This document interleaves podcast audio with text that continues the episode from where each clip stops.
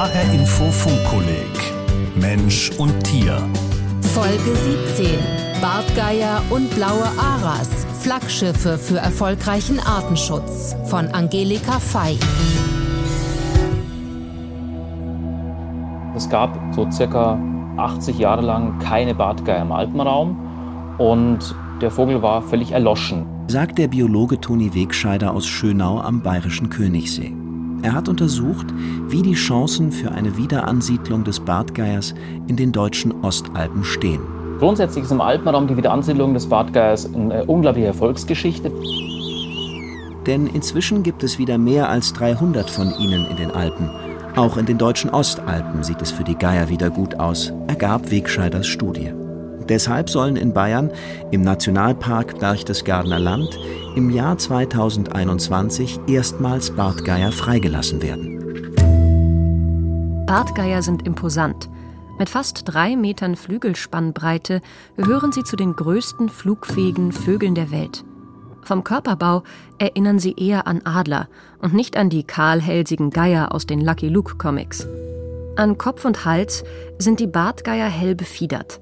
Oberseite und Flügel sind schwarz-grau. Namensgebend ist der Bart aus Federn am Schnabel. Im Kontrast zur beeindruckenden Erscheinung steht ihr Gemüt. Ja, sind ganz nette Tiere. Sagt Tierpfleger Michael Walter. Er betreut unter anderem die beiden Bartgeier des Frankfurter Zoos. Das sind ja große Geier, sage ich mal, aber so vom Wesen her sehr, sehr ruhig. Also nichts Böses irgendwie, was ihr Ruf ja ursprünglich hatte. Die Geier waren unglaublich negativ belegt. Also die Leute haben einen Abscheu vor diesen Tieren. Erklärt der Vogelschützer Hans Frei aus Österreich. In den Alpen fürchteten die Menschen früher, die Bartgeier hätten es auf kleine Kinder abgesehen oder dass sie lebende Lämmer angreifen und fressen. Deshalb hieß der Bartgeier ehemals auch Lämmergeier und wurde gnadenlos verfolgt. Es gab eigene Jäger, die beruflich das gemacht haben. Die sind belohnt worden mit Naturprodukten von den Bauern. Und da gibt es Beispiele, wo einer 30, 40 Adler und Geier getötet hat. Also es waren Spezialisten, die das erledigt haben. Im Jahr 1913 wurde der letzte Bartgeier der europäischen Alpen erschossen. In anderen Regionen Europas, Asiens und Afrikas überlebten sie. Zum Beispiel in den Pyrenäen, auf Korsika, in der Türkei oder in Kenia. Tragisch ist, die Ängste der Alpenbevölkerung vor dem großen Vogel waren komplett unbegründet. Denn Bartgeier besetzen eine sehr spezielle ökologische Nische. Sie ernähren sich größtenteils von dem, was andere Aasfresser übrig lassen, von blanken Knochen bis zu 20 Zentimeter lang. Noch größere Knochen lassen die Geier aus dem Flug auf Felsen fallen, bis sie zerbrechen. Die beim Aufprall entstehenden Knochensplitter verzehren die Geier. Lebende Tiere oder gar Menschen hingegen können sie nicht angreifen. Darauf sind Klauen und Schnabel nicht ausgerichtet. Michael Walter vom Zoo Frankfurt. Die sind wirklich ganz, ganz harmlose Vögel. Selbst wenn wir die fangen, die wehren sich nicht großartig. Das sind ganz wirklich also eher sensible Tiere als gefährliche. Menschliche Unkenntnis, Angst und Abscheu wurden den Bartgeiern zum Verhängnis. Doch auch falsch verstandene Liebe und Faszination können zur Gefahr werden wie bei den verschiedenen Arten der blauen Aras. Im Tierpark Herborn in Mittelhessen steht Wolfgang Rades vor zwei dieser Papageien. Rades ist der Artenschutzbeauftragte des Loro Park Teneriffa. Der größte Papageienpark der Welt engagiert sich unter anderem für den Erhalt der Blauaras. Daher besucht sie der Biologe auch gern in anderen Zoos. Ja, diese wunderschönen großen, fast einen Meter langen kobaltblauen Aras, das sind die Hyazinth-Aras, der größte Papagei der Welt und damit natürlich auch der größte Blaupapagei der Welt. Leider vom Aussterben bedroht. Ihr Gefieder ist strahlend blau, eine seltene Farbe für Vögel. Um die Augen haben die Papageien einen leuchtend gelben Ring und am Ansatz des schwarzen Schnabels einen gelben Streifen. Der Schnabel ist besonders wichtig für sie. Die sind halt in der Lage, sehr hartschalige Palmfrüchte zu ernten, zu öffnen damit und entsprechend äh, spezialisiert sind die halt auch in ihren Lebensräumen. Hyazintharas leben in Brasilien, die meisten im Feuchtgebiet Pantanal. Rodung und Industrialisierung machten sie nicht nur dort immer seltener. Ein weiteres Verhängnis, die blaue Farbe der Aras, die sie für Menschen zu begehrenswert macht. Die Vögel wurden weggefangen und im Tierhandel verkauft. Und dort gilt, je seltener, desto wertvoller. Hyazinth-Aras kosten bereits auf dem legalen Markt um die 15.000 Euro, sagt Wolfgang Rades. Und auf dem Schwarzmarkt ist zu befürchten, dass es auch, entschuldigen Sie bitte den Kraftausdruck, Idioten gibt, die für so Tiere dann auch 30.000 Euro und mehr hinlegen. Und da hört es irgendwo auf, weil das blutet die Restbestände aus. Bei den Blauaras wurde eine Art schon ausgerottet, der Türkisara. Auch für die beiden anderen Blauara-Arten, den Hyazinthara und den kleineren, heller blauen Lia-Ara, sah es eine Zeit lang schlecht aus. Ihnen drohte ebenfalls die Ausrottung, zumindest in der Natur. Mit viel Einsatz gelang jedoch die Wende. Die Bestände beider Arten haben sich erholt. Bei den Hyazinth-Aras von geschätzt etwas über 1500 Tieren im Jahr 1990 auf inzwischen 6500 Individuen. Beim Lia-Ara wuchs der Bestand von etwa 240 Tieren auf mehr als 1200 Individuen an. Ein großer Erfolg. Ein Schlüssel dazu, in Menschenobhut geborene Vögel wurden ausgewildert, um den Bestand in der Natur zu stützen. Der Aufwand dafür ist enorm. Das beginnt damit, dass die genetische Vielfalt einer Art bewahrt werden muss. Diese Funktion übernehmen Privatzuchten und vor allem Zoos. Sie betreiben Erhaltungszuchtprogramme und sichern so Reservepopulationen, erklärt Wolfgang Grades. Es gibt über 50 Tierarten, die erfolgreich mit Hilfe der zoologischen Gärten aus Erhaltungszuchtprogrammen in die Natur zurückgebracht werden konnten. Vom Waldrapp oder Bartgeier in Europa, angefangen bis zur arabischen Oryx-Antilope. Der Loro-Park spielt für die Erhaltungszucht des Lia-Aras eine wichtige Rolle. Seit 2006 konnten dort 36 Vögel nachgezüchtet werden. Sechs von ihnen wurden in ihrer Heimat Brasilien wieder angesiedelt. Beim Bartgeier fassten Vogelkundler in Österreich den Plan, die Tiere zu züchten und zurück in die Alpen zu bringen. Das war 1975.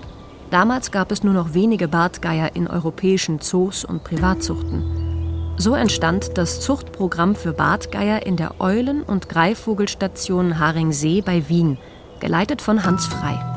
Die Zoodirektoren konnten überzeugt werden, ihre Bartgeier hierher nach Haringsee zu bringen, sodass wir in der Lage waren, die wenigen Zoovögel, die noch existierten, es waren damals ca.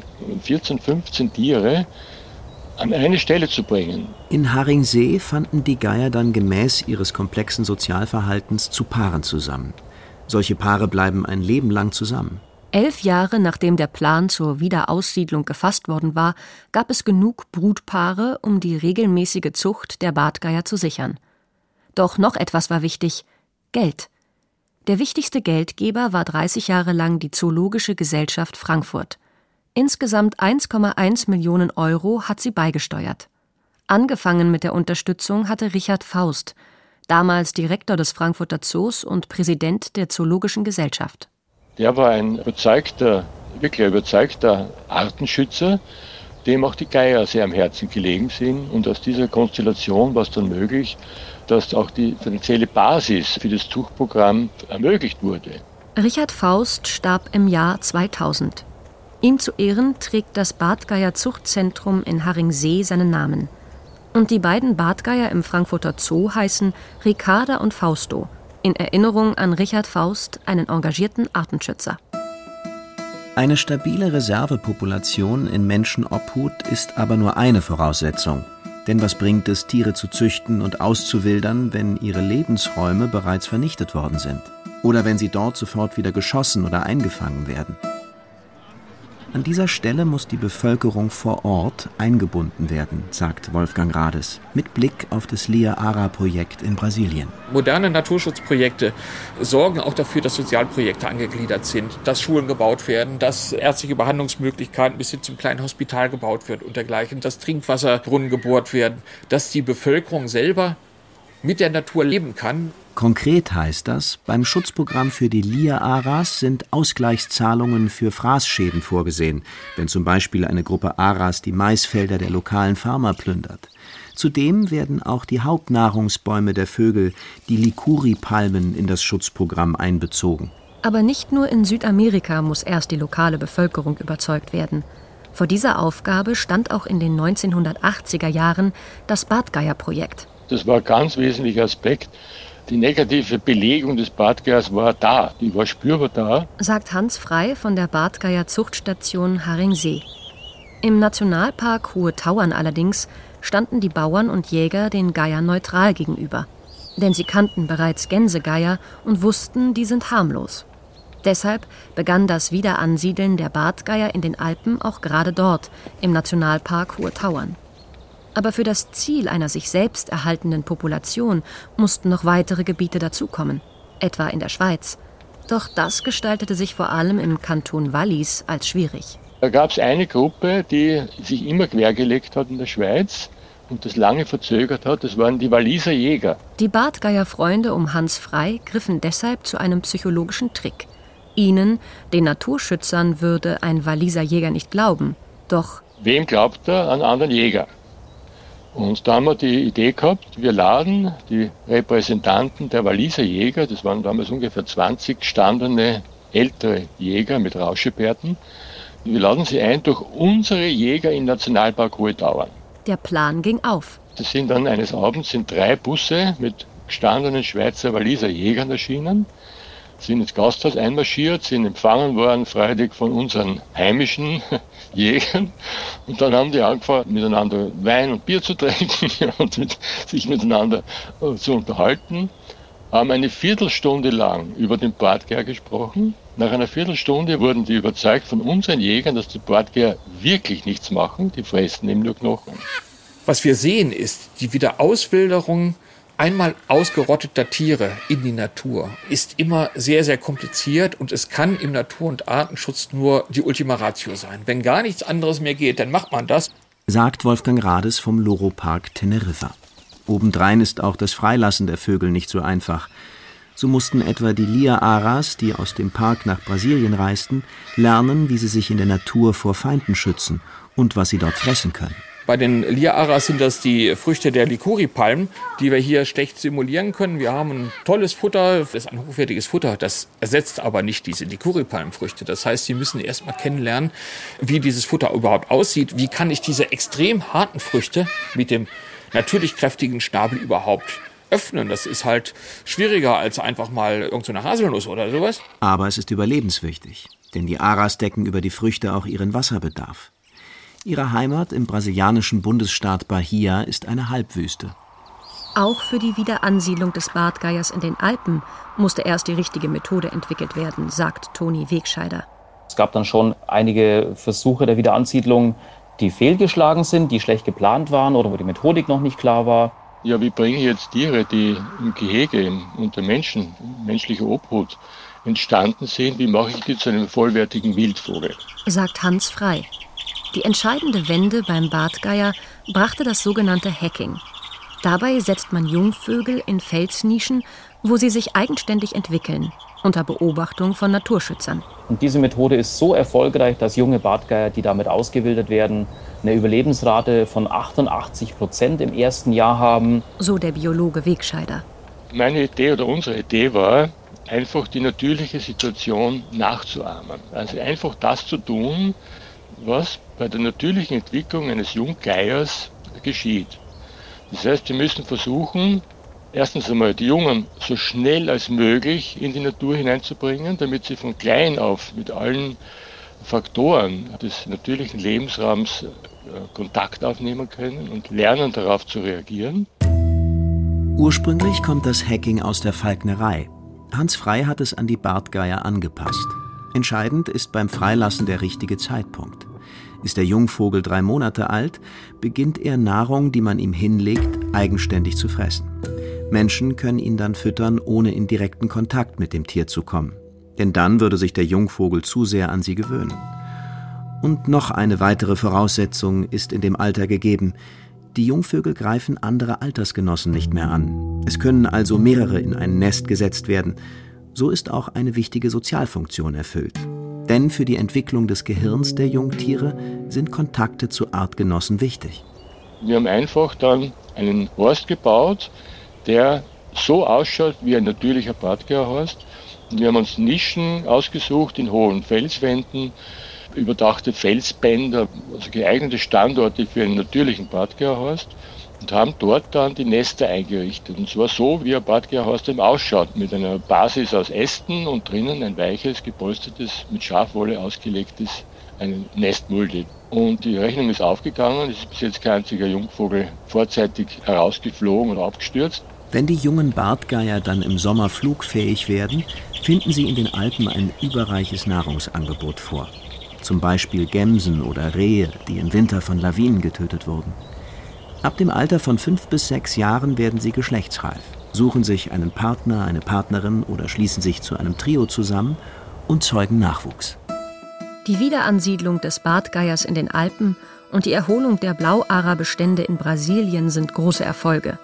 Die Vögel sind Vorzeigearten, sogenannte Flaggschiffe des Artenschutzes. Beide Vorhaben waren aber auch teuer und mit enormem Aufwand verbunden. Das Auswilderungsprojekt für die Lieraras etwa ist von der Loropark Stiftung mit mehr als 400.000 Euro unterstützt worden. Hinzu kommen die Kosten für die Zucht der Vögel im Park selbst. Da stellt sich die Frage, lohnt sich das? Was bringt es angesichts des dramatischen weltweiten Artensterbens, ein paar wenige Vorzeigearten zu retten? Populäre Arten entsprechend da vorne zu bringen, ist dann nicht negativ, wenn es der gesamten Lebensgemeinschaft, der gesamten Biozonose zugutekommt. Mit Hilfe von diesen Flaggschiffarten erreiche ich wenn ich ihre Lebensräume konsequenterweise unter Schutz stelle, natürlich auch den Schutz vieler, vieler anderer unscheinbarer Arten. Betont Wolfgang Grades. Eine Aasfliegenart, und sei sie ökologisch auch noch so wichtig, da wird nie ein Mensch ein Schutzgebiet für ausrichten. Aber für diese Flagship-Species, für diese charismatischen Großtierarten bis hin zum Blauarer und Bartgeier tun wir das natürlich schon. Und da haben wir auch die Möglichkeit, mehr Menschen mitzunehmen und dafür zu begeistern. Wichtig für den Erfolg solcher Projekte ist ein langer Atem. Bei stark dezimierten Beständen dauert es viele Jahre, bis es wieder genügend Tiere in der Natur gibt, und zwar möglichst Tiere, die aus verschiedenen Zuchtlinien stammen. Es geht darum, den genetischen Austausch zu ermöglichen. Biodiversität ist nicht nur die Vielfalt der Arten, sondern auch die Vielfalt der Erbeigenschaften, die Vielfalt der Gene. Übrigens gilt das auch für Haustiere. Auch hier gibt es gefährdete Arten und die Gefahr genetischer Verarmung. Seltene Haushuhnrassen wie zum Beispiel der Bergische Kräher werden nur noch von Liebhabern und speziellen Archehöfen gezüchtet. Vor allem, wenn die noch vorhandenen Tiere miteinander verwandt sind, wird es eng. So war es auch beim Bartgeier. Die Bartgeier, die heute im Alpenraum fliegen, die stammen ja alle aus Freilassungen grundsätzlich. Und diese Freilassungen nutzen Gehegevögel, also Tiere, die irgendwo in Zoohaltungen oder in Zuchtzentren brüten und deren Jungvögel man dann auswildert. Aber auch diese Vögel in den Zuchtzentren stammen ja von irgendwoher. Und der Alpenbartgeier sozusagen, der wurde komplett vernichtet. Also da ist nichts mehr übrig von dem, die wurden alle abgeschossen. Sagt Toni Wegscheider. Die Vorfahren der Vögel, die zur Nachzucht verwendet wurden, stammten vor allem aus Zentralasien. Es waren aber nur sehr wenige Tiere. Daher sind die Bartgeier im Alpenraum nicht sehr genetisch divers und das wird sich langfristig vielleicht in so eine gewisse Inzuchtproblematik auswachsen. Deshalb sollen in Berchtesgaden Bartgeier aus Korsika und den Pyrenäen ausgewildert werden.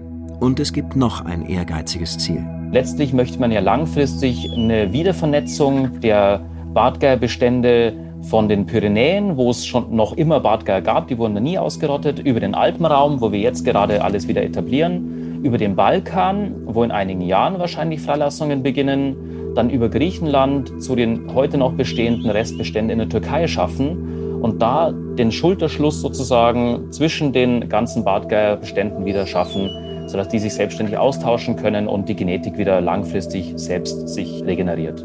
Die für 2021 geplanten Freilassungen in Bayern im Nationalpark Berchtesgadener Land sind ein kleiner Baustein dieses Plans. Damit Artenschutzprojekte dauerhaft gelingen, müssen sie auch langfristig angelegt werden, sagt Wolfgang Grades vom Loro-Park. Wenn wir jetzt von ausgehen, zum Beispiel die Blau-Aras, Hyazinth-Aras und Lias-Aras sind relativ stabil, da können wir uns nicht drauf ausruhen. Das heißt, wir müssen die ja immer noch überschaubaren Populationen, die es gibt, weiter intensiv begleiten. Dafür müssen Geldmittel zur Verfügung gestellt werden. Wenn man jetzt zehn Jahre lang gar nichts machen würde, kann sein, dass in zehn Jahren diese Tiere nicht mehr bestehen und dann werden diese wichtigen Artenschutzprojekte zum Scheitern verurteilt. Ein Teil dieses Geldes, das für den Schutz von Habitaten und Populationen vor Ort gebraucht wird, kommt von Zoos. Dort hat in den letzten Jahrzehnten ein Umdenken stattgefunden. Was wir immer wieder mitnehmen müssen, ist, dass ein Naturschutz alleine im zoologischen Garten durch Schaffen von Reservepopulationen eine Farce ist. Das ist nicht möglich. Wir können eine Zeitbrücke bilden, bis die Bedingungen in den natürlichen Lebensräumen wiederhergestellt sind, soweit, dass man Tiere verantwortbar auswildern kann. Aber dauerhaft liegt der Schlüssel natürlich im Schutz der natürlichen Lebensräume und alles andere wäre Etikettenschwindel. Deshalb hat der Loro-Park eine eigene Stiftung für diesen Zweck gegründet. An sie gehen 10 Prozent der Eintrittsgelder des Parks. Der Zoo Frankfurt arbeitet mit der Zoologischen Gesellschaft Frankfurt zusammen, die sich für den Schutz von Tieren in ihren Lebensräumen engagiert. Erfolgreicher Artenschutz setzt auf Kooperation statt auf Konkurrenz, bei Vögeln ebenso wie bei anderen Tierarten, vom Lachs über die europäische Sumpfschildkröte bis zum Wiesent. Doch selbst wenn die Finanzierung gesichert ist, der Faktor Mensch besteht als Bedrohung weiter. Auch bei einem so erfolgreichen Projekt wie dem Wiederansiedeln der Bartgeier in den Alpen. Da ist etwa die Bleimunition, die Jäger mancherorts noch verwenden. Das Blei hinterlässt Rückstände in erlegten Tieren. Fressen Bartgeier von ihnen, vergiften sie sich. Außerdem beeinträchtigen schon Spuren von Blei im Bartgeierblut die Hirnfunktionen. Das hat Unfälle zur Folge. Zum Beispiel fliegen die Vögel in Stromleitungen. Kampagnen laufen, um die Jäger von anderer Munition zu überzeugen. Eine weitere Gefahr ist der Wolf, beziehungsweise die Angst der Menschen vor dem Wolf. Oder noch konkreter, Gift, das Menschen gegen Wölfe auslegen, das aber auch andere Tiere tötet, wie Bartgeier. Der Schaden, der dadurch entsteht, ist gewaltig effektiv unabsehbar. Das heißt, angenommen, jetzt ein vergiftetes Schaf wird vom Fuchs gefressen, der Fuchs stirbt an der Giftdosis, wird vom Steinadler gefressen im Nachhinein und dann stirbt der Steinadler auch. Also es kann eine Kettenreaktion nach sich ziehen, weil diese Gifte eben dann weitergereicht werden in der Nahrungskette. Was für den Steinadler gilt, gilt auch für den Bartgeier. Deshalb macht Hans Frei die Reaktion der regionalen Bevölkerung auf die Rückkehr des Wolfes große Sorgen. Wenn das raumgreifend passieren sollte in den Alpen, dass wieder auf Gift zurückgegriffen wird, dann ist das gleichbedeutend mit dem Ende dieses Projekts. Das muss uns allen bewusst sein. Helfen wird seiner Ansicht nach nur das Einbinden und Aufklären aller Betroffener, wie damals bei den Walliser Jägern. Zuhören sei wichtig, denn sonst könnten mehr als 40 Jahre Einsatz für die Wiederansiedlung des Bartgeiers zunichte gemacht werden. Das zeigt die Schwierigkeit eigentlich und die Vernetzung in unserem Ökosystem. Wenn der Bartgeier in den Alpen wieder ausgerottet werden würde durch Gift, das ihm eigentlich gar nicht gilt, dann könnte er keine Knochen mehr fressen. Seine Rolle als Hygienepolizist wäre unbesetzt. Ein Baustein im ökologischen Gefüge der Alpen würde fehlen. Nicht zuletzt ginge auch ein einzigartiger Anblick verloren. Toni Wegscheider erinnert sich noch, wie er vor 20 Jahren zum ersten Mal einen Bartgeier in den Alpen fliegen sah. Es war halt völlig unvorstellbar, wie groß so ein Tier ist, wie elegant die da an den Felswänden entlang segeln. Und mit fast drei Metern Spannweite, ohne Flügelschlag, ist es einfach bis heute ein wahnsinnig erhebendes Gefühl, wenn man so einen tollen Vogel beobachten kann. Und es ist fast wie so ein Dinosaurier, so ein Relikt aus den Urzeiten, das da daher gesegelt kommt. Also unglaublich beeindruckend. Hallo, ich bin Stefan Hübner, ich bin Wissenschaftsredakteur bei HR Info und ich leite das Funkkolleg Mensch und Tier. Bartgeier, Hyazintharer, Sumpfschildkröte, Lachs und Antilope. Artenschutz hat immer das Ziel, dass ganze Populationen von Wildtieren geschützt werden sollen, um des Überlebens der jeweiligen Art willen.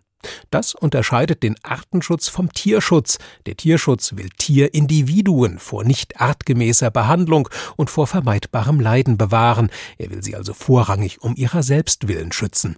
Dabei müssen Artenschutz und Tierschutz nicht zwangsläufig Hand in Hand gehen. Zwischen Artenschutz und Individualtierschutz können sehr oft Konflikte entstehen. Letztlich sind es zwei ganz verschiedene Rationalitäten. In neuerer Zeit wird aber darauf hingewiesen, dass doch Wechselbeziehungen bestehen. Wenn man nämlich die Arten erhalten will, dann muss man auch ihren Lebensraum sichern und man muss ihnen auch psychologisches Wohlbefinden zugestehen. Wenn die Tiere sich nicht wohlfühlen, dann werden sie sich auch nicht vermehren. Das sagt Anne Peters, Juraprofessorin am Max-Planck-Institut für ausländisches öffentliches Recht und Völkerrecht in Heidelberg. Sie beschäftigt sich unter anderem mit globalem Tierrecht. Mit ihr und anderen hat Juliane Ort gesprochen für die nächste, die 18. Funkkolleg-Folge. Sie trägt den Titel Zwei Worte, ein Inhalt?